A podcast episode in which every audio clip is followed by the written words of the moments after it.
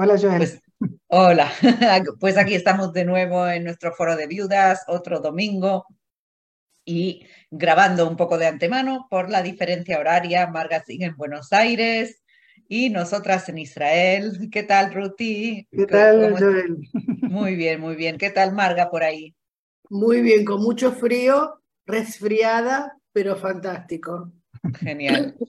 Hace pues realmente mucho frío. Sí, cuídate entonces, cuídate. Me gusta que lleves eh, algo en el cuello. Y sí, por sí, porque si no me resfrío.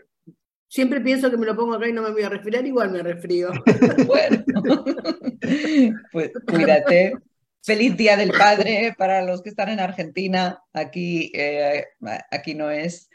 Eh, y hoy seguiremos hablando del tema de la semana pasada sobre cómo tomamos decisiones y dijimos que íbamos a seguir con los consejos de cómo tomar decisiones, con ejemplos y, consejos.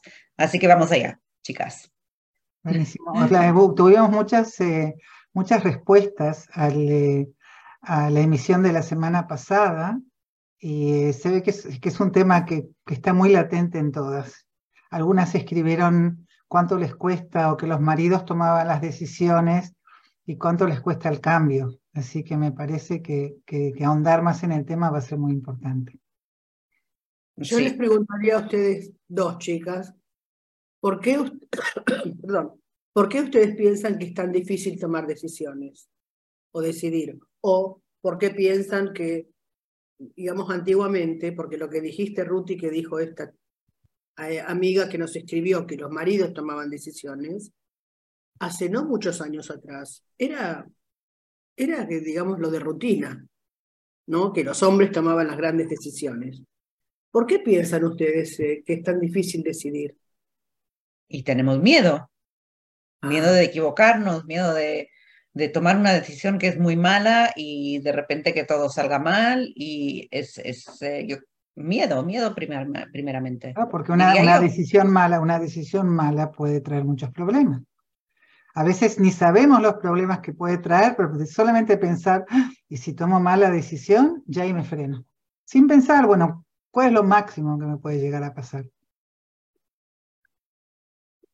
son hermosas respuestas las dos, porque las dos, las dos respuestas en realidad em, responden a, algo que ahora vamos a ver, digamos, de, por qué nos cuesta tomar eh, decisiones y, después que veamos por qué nos cuesta, cómo podemos arrancar para poder tomarlas y qué tenemos que tener en cuenta. Porque vos fíjate, Joel, que lo que vos decís es miedo. Y vos lo que decís, Ruby, es miedo a equivocarme, o si las consecuencias que algo, digamos, eh, que, que, pueden acaecer después de una mala decisión. Y es cierto, es cierto, uno puede decidir mal, ¿no es cierto? Pero digamos que está contemplado dentro de las posibilidades. Lo que vamos a tratar de ahora, de hacer ahora, es ver de qué manera nosotros podemos reducir los riesgos para una mala decisión. Porque en realidad, si pensamos en decidir, hablábamos de esto la semana pasada, tenemos que ser conscientes de que nosotras durante el día tomamos muchísimas decisiones. ¿No es cierto? Todo, todo el tiempo estamos decidiendo y no nos damos cuenta. Ahora, ¿por qué cuando pensamos en una decisión como vender la casa o renunciar al trabajo o terminar una relación de pareja, nosotros nos frenamos y de repente es como que no podemos decidir. Porque tenemos que también poder diferenciar entre las decisiones que son decisiones de cosas sencillas y simples, que no acarrean y que no van a traer ninguna consecuencia desestabilizante, y decisiones que son decisiones de gran envergadura. Por lo tanto, si vamos al súper y queremos comprar pollo o pescado, no va a pasar nada si compramos pollo. Nada. No va a pasar nada. Digamos que no va a haber ninguna consecuencia, digamos, que me haga decir, ay, ¿por qué compré pollo? Pero vamos a pensar, pero vamos a pensar cuáles son los, los componentes de una decisión y de qué manera Una preguntita, una preguntita antes. Sí. Eh, sea, muchas veces es la mujer la que toma el tipo de las decisiones económicas en la casa, pero en la mayoría de las respuestas que tuvimos el hombre era el que estaba encargado del dinero, de, comprar la casa, de los gastos, de... Eh, ¿Hay alguna razón para eso? ¿Es una razón cultural? ¿Es, o sea, porque de eso, eso ya nos abriría a cómo la mujer puede introducirse en ese lugar. Sea, yo quisiera entender por qué, porque en casa también mi marido era el que se encargaba de las inversiones y de los bancos y, y de todo eso. Yo, yo sabía lo que hay, eso sé que muchas mujeres no saben, pero él lo hacía. ¿Cómo hacemos para también meternos en sus zapatos en eso? ¿Qué pensás, Joel? Es una cuestión cultural. O sea, eh, yo sé que en Estados Unidos es más la, mujer que se ocupa de esas cosas. Eh, a lo mejor en eh, Sudamérica más, más los hombres porque tienen más experiencia a lo mejor. Y, en Europa diría que es mitad, mitad. depende de la cultura. No es algo que tiene que ocuparse el marido. Conozco muchas mujeres americanas, sobre todo, por eso digo los Estados Unidos, que son ellas las que se ocupan de, dónde invertir, de dónde qué hacer, qué comprar, todo. Pero la, viuda al enviudar de repente tiene que entrar, o sea, la, digo, la que está acostumbrada al que el marido lo hace, me acuerdo porque a mí me fue difícil, ¿viste? Mirar todo y dije, ¿cómo empiezo?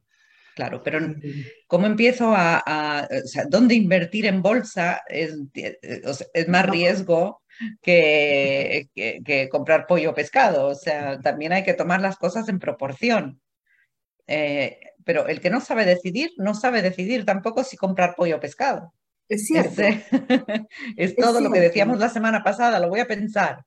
¿Qué hay que pensar tanto? Hazlo y ya está. Es, cierto, y yo pienso que a tu pregunta, Ruth, es una pregunta muy interesante, muy, muy interesante.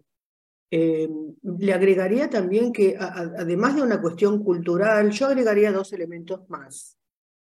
Uno es elemento, uno es elemento geográfico, porque probablemente en diferentes zonas del mundo haya diferentes costumbres y la mujer esté ubicada en determinado lugar. No vamos a analizar ahora si bien o mal, no es el motivo de nuestra charla.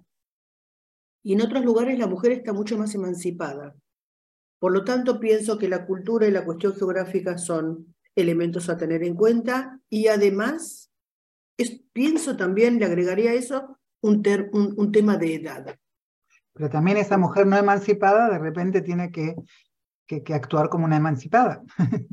o se encuentra... No sé si como una emancipada, porque actuar desde la emancipación es fantástico, pero a lo mejor tiene que actuar desde un lugar en que no tiene alternativa, porque él no está y ella tiene que poner, arremangarse las mangas y salir, digamos, a hacer lo que hacía él.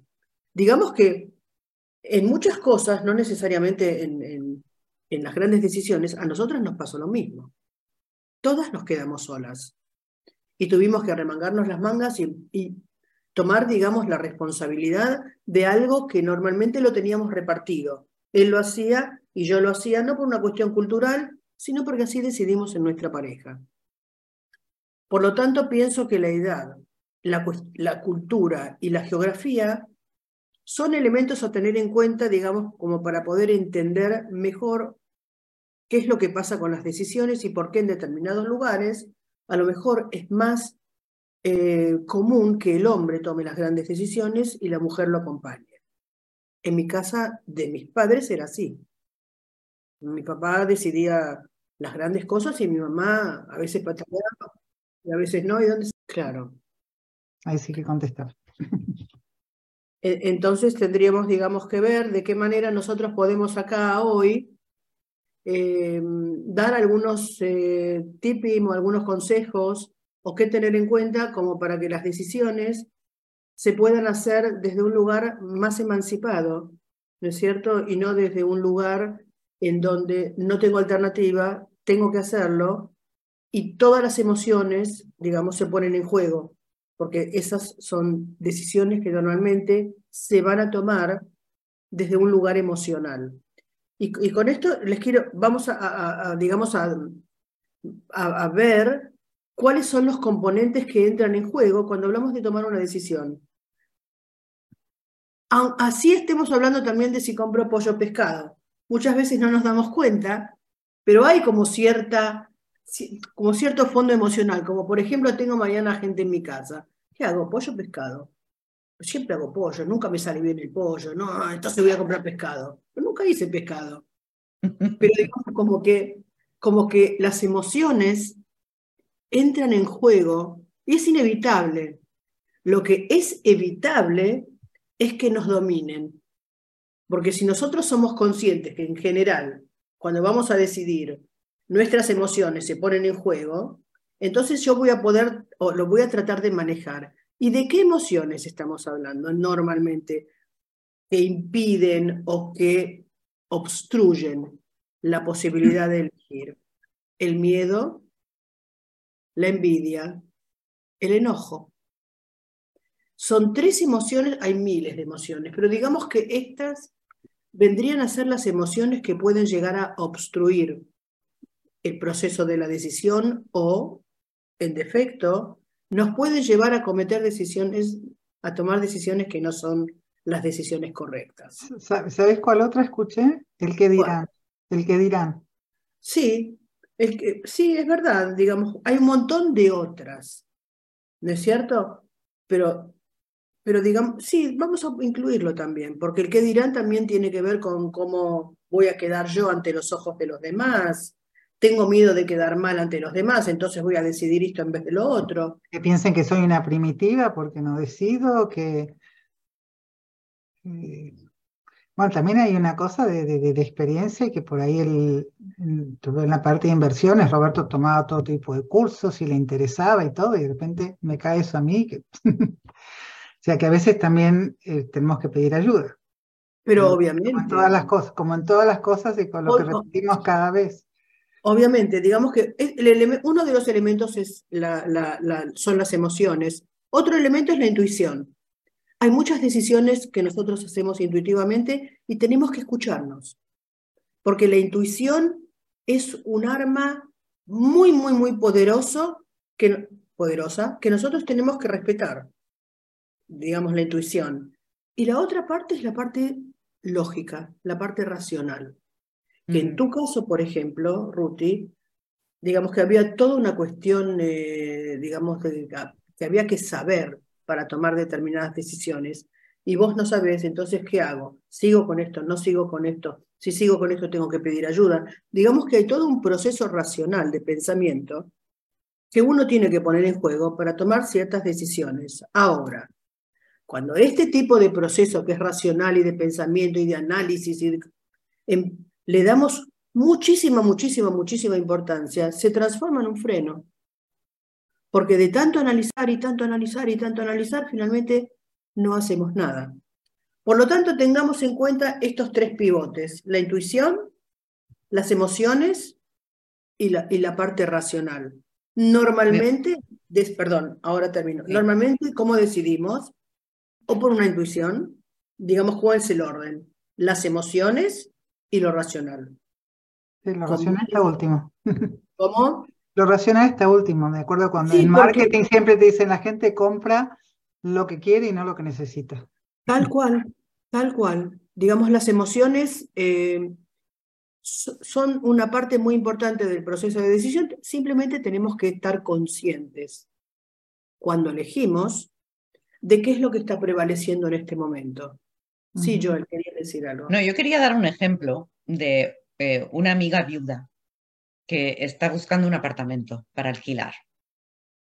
Y, esas tres emociones que describes eh, se juntaron en, eh, en, su decisión a, firmar o no. Ese, o sea, encontró un apartamento que estaba localizado perfecto, eh, de, tamaño perfecto. Ella fue a visitarlo sola, le gustó el apartamento, se encontró solo con la, con la dueña de la casa. Los inquilinos no estaban.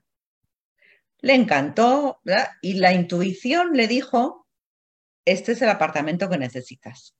Y le dijo a la dueña de la casa, sí, lo tomo. Dijo, bueno, necesito un cheque o algo para, bueno, le dejo un cheque de, ¿cómo se llama? Para, para, asegurar el... un cheque de Exacto. Para, y, y, habían quedado la semana que viene o algo para firmar ya el contrato. Entonces, hasta ahí bien. Ella llegó a su casa, se fue a dormir, se levantó a la mañana con sudores fríos. Dice, ¿pero qué hice? ¿Cómo? No le pregunté a nadie, no me aconsejé con nadie, no le pregunté a los inquilinos si tenían algún problema con, con la dueña, eh, si habían eh, algunos problemas en la casa que, que no se pueden ver a primera vista. ¿Qué he hecho? Entonces, llamó, llamó enseguida a, la dueña, le dijo, no, no, no, no, lo siento, pero es que no, no puedo firmar todavía, devuélveme el cheque. Hay que tener cuidado también cuando nuestra intuición es tan fuerte que dice, todo funciona. El tamaño, la localidad, me, encanta el piso. Y no. O sea, hay que saber eh, lo racional junto con la intuición, no la intuición sola. Eso es lo que quería decir, en fin. ¿Y al final qué eh, hizo? ¿Lo alquiló o no? No. No. No. También los hijos le dijeron, pero ¿cómo vas sola a visitar un piso? Nos tienes que decir y, aconsejarte un poco.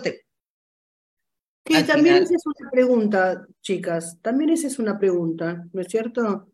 Porque hay mujeres que son más independientes que otras, hay mujeres que necesitan aconsejarse, por lo tanto, si no se aconsejan es como un drama en la casa, cómo toma decisiones sin aconsejar. Sin embargo, hay otras mujeres más decididas que toman decisiones que nadie se va a asombrar si va y firma un departamento. Tiene mucho que ver también con la dinámica familiar, con cómo uno funcionó hasta ese momento, porque si bien es cierto que cuando nosotras quedamos viudas se alteraron un montón de funciones, cuando el duelo de alguna manera se acomoda y nosotros seguimos la vida adelante, con todos los cambios, nosotros seguimos siendo las que éramos antes, simplemente con el hecho de que enviudamos y tenemos, tuvimos que reforzarnos en otras cosas. Pero a veces los hijos... Pero, basado en lo que dijiste vos, hay que, yo quiero dar un consejo. Antes de ir a visitar departamentos, hacerse una, en decisiones tan importantes, hacerse una lista de cosas que tienen que preguntar. Pero eso pensarlo antes. Tener, eh, correctísimo, Ruti, correctísimo. Vamos a ver Digamos, entonces, cuáles son las cosas que tenemos que tener en cuenta ante decisiones que son decisiones más comprometidas, vamos a llamarlas así. Primero es plantearnos cuál es el objetivo. Vamos a tomar el caso de, de, esta amiga tuya. ¿Cuál era el objetivo? Vivir, comprar, alejarse de su casa, eh, cambiar. Tenía que alquilar, tenía que mudar, mudarse. Okay, pero a veces los objetivos son muy, muy diversos digamos, pueden ser objetivos emocionales, quiero salir de esta casa porque me hace recordar todo el tiempo. Es válido. Otras veces es, esta casa me quedó muy, muy grande, tengo muchos gastos, me voy a ir a una casa más chica con menos gastos. Digamos que hay que tener claro cuál es el objetivo de esa decisión que, que vamos a tomar. Entonces eso nos hace también poder tomarla de manera más ordenada. A veces, como en estos casos, hay objetivos múltiples, no es uno solo. Me hace acordar a mi marido y aparte es, es muy grande, pero al mismo tiempo están todas las cosas, todos nuestros recuerdos. Digamos como que hay un montón de cosas que se ponen en juego. Lo importante es que seamos conscientes de que hay varias cosas que se ponen en juego y que en la medida en que somos conscientes vamos a poder empezar a pensar en priorizar. Porque a veces, si estoy en una situación económica difícil, el hecho de tener una casa muy grande que me exija a mí una erogación mensual que no tengo, va a ser un objetivo prioritario. Los otros objetivos no es que no son importantes, pero a veces tenemos que también saber diferenciar entre lo urgente y lo importante. Entonces, en la medida en que podemos, somos conscientes de tener en cuenta si hay varios objetivos y podemos priorizar cuál es el objetivo más importante, vamos a ir decantando, digamos, determinadas opciones que obstruyen o que hacen ruido en la posibilidad de la decisión. Eh, tenemos que también pensar cuáles son las variables que están en conflicto. A veces es una cuestión emocional que, me, que, es la que domina. A veces puede llegar a ser una cuestión lógica, por ejemplo, eh, no tengo plata o no tengo tanta plata. Como que entendamos desde dónde vamos a ir a tomar la decisión, porque finalmente la decisión la vamos a tomar desde las emociones. Vamos a analizar y todo, pero la emoción en realidad es lo que nos va a llevar a, digamos, a, tomar determinadas decisiones. Esto no es una ley, pero así nos manejamos la, mayoría de las personas. Otra, otra cosa para tener en cuenta también es cuáles son los riesgos. ¿Cuáles son los riesgos de esta decisión? Esto es una parte tan importante del, de la, del prólogo a la toma de decisión. Eh, y, primero hacernos una lista de los riesgos, después hacernos una lista, digamos, una vez que tenemos la lista de riesgos, si los vamos a poder afrontar. A veces hay riesgos que, bueno, vienen inherentes con la decisión y decimos nosotras, bueno, cuando llegue el problema me voy a hacer cargo, lo voy a resolver. Y a veces hay riesgos que no van a estar en nuestras manos eh, poder solucionarlos. Por lo tanto, es muy importante agarrar lápiz y papel y decir, ok, si yo me mudo, me mudo y vendo esta casa o alquilo la casa, ¿cuáles son los riesgos? Muchas veces los riesgos son riesgos emocionales, que no me guste, que no me pueda encontrar nuevamente en el barrio, que me sienta sola. Digamos, no, no es que no es válido, ¿no? Pero si nosotros sabemos que este tipo de, de digamos, de, vamos a llamarlos como riesgos, eh, son emocionales, también puede ser que pueda ver cómo los voy a gestionar. Entonces, la mudanza puede ser que lógicamente sea una decisión correcta. Emocionalmente me haga, digamos, sentir como que, me, que no está bien, pero a lo mejor voy a pensar, y bueno, me va a llevar un tiempo, pero finalmente voy a conocerla a la gente, me voy a llevar elementos de la otra, qué sé yo, uno lo puede gestionar. Pero como siempre decimos, lo importante es tomar conciencia. Tomar conciencia. Cuando nosotros tomamos conciencia de que algo existe, lo podemos gestionar. Mm. No tomamos, no. Cuando dices eh, ver los, los, riesgos también, con, por las, las listas eh, para y contra, o sea, hacer listas. Y, y, una pregunta que a mí me ayuda mucho, que la, que la comenté al final de la semana pasada, Em, yo, yo pregunto, ¿qué es lo peor que puede pasar?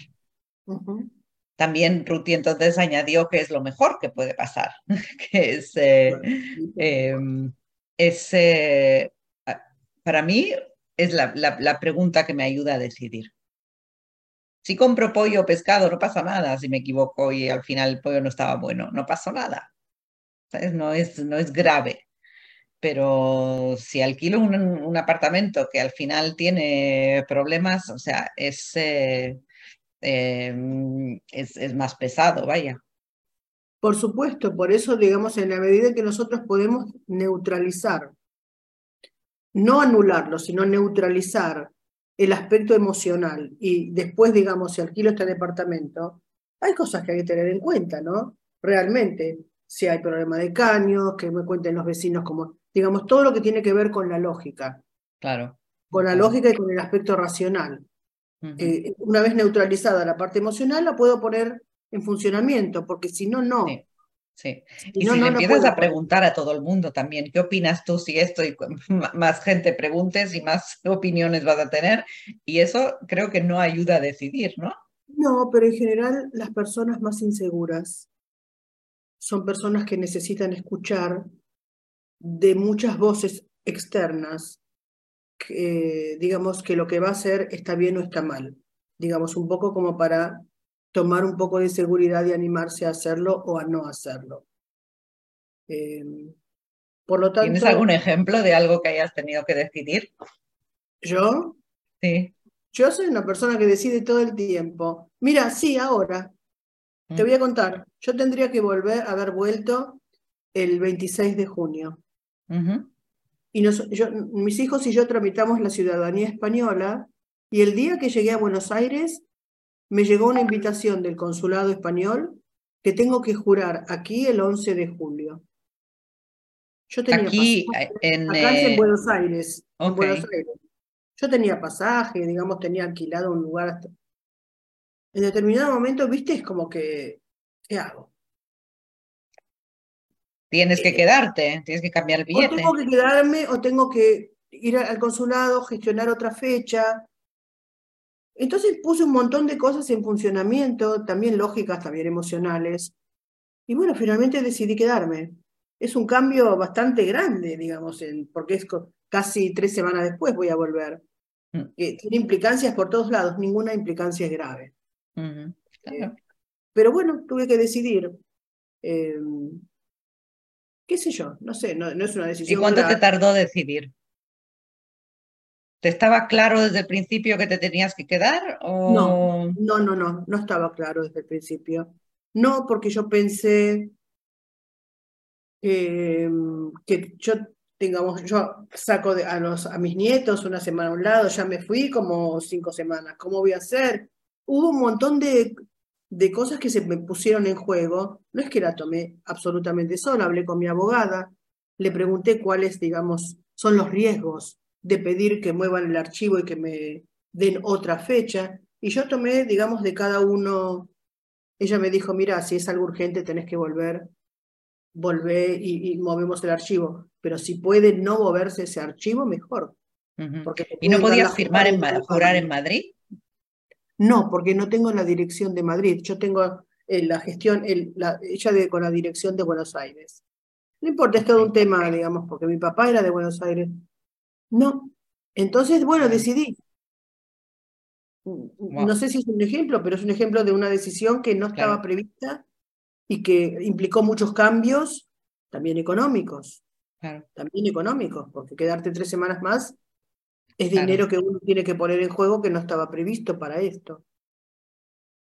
Pero bueno, digamos, en la medida en que uno puede poner en juego las emociones, la parte racional, qué me dice la intuición, y, manejarlo y gestionarlo, eh, pienso que uno está en condiciones de tomar decisiones. A veces hay decisiones que uno ya tomó en el pasado eso es lo que iba a decir. Exacto. Pero la cuestión es si aprendimos nuestra lección o no. Porque si, te, tomaste una decisión en el pasado y te equivocaste, si aprendiste la lección, esto no lo puedo hacer más porque, o, recordar, ¿qué aprendiste de eso? Cuando vos decís aprendiste la lección, de repente así una ráfaga de segundo me acordé cómo estudiábamos nosotros las lecciones para ir a dar al colegio cuando tenían, te llevaban a tomar lección. Leías todo el material, leías, leías, leías, y después empezabas a, analizarlo y a memorizar y a repetirlo y a tratar de entenderlo. Y yo creo que de alguna manera nosotros debemos hacer lo mismo. Si tomamos en el pasado una decisión inadecuada o, o que no, no nos trajo el resultado que esperábamos, tenemos que analizar qué pasó. ¿Qué pasó? Eh, a veces el contexto, a veces hay tantas variables que no necesariamente dependen de nosotros. Pero en la medida en que nosotros podemos mirar para atrás y analizar objetivamente qué pasó y por qué esta elección fue equivocada, y bueno, voy a tener, digamos, como la lección aprendida para poder ponerla en funcionamiento cuando tengo que volver a hacer o a tomar una decisión parecida. La vida es cíclica. La vida nos encuentra muchas veces ante decisiones parecidas. Y de acuerdo a los contextos de la vida, de acuerdo a tantas cosas, esa decisión puede ser buena o no, o puede pasar también que en determinado momento de la vida el resultado de la decisión no es bueno, pero 20 años después es distinto. Claro que sí, tienes razón. Es distinto. Mm. Por eso, digamos, eh, siempre tiendo a, a lo mismo, que de alguna manera es ser conscientes, una decisión consciente. Yo lo llamo mirarse al espejo. ser, ser, de verdad, ok, mírate al espejo y analízate, que a veces no queremos aceptar que, que nos equivocamos. Y eso es, parte de admitir, admitir que me equivoqué también es difícil. Em, bueno, pero es parte de la vida. Claro. Es parte de la vida. Pienso que la inseguridad se acentúa más, cada vez más, cuando tenemos dificultades de poder aceptar que nos equivocamos. Mm.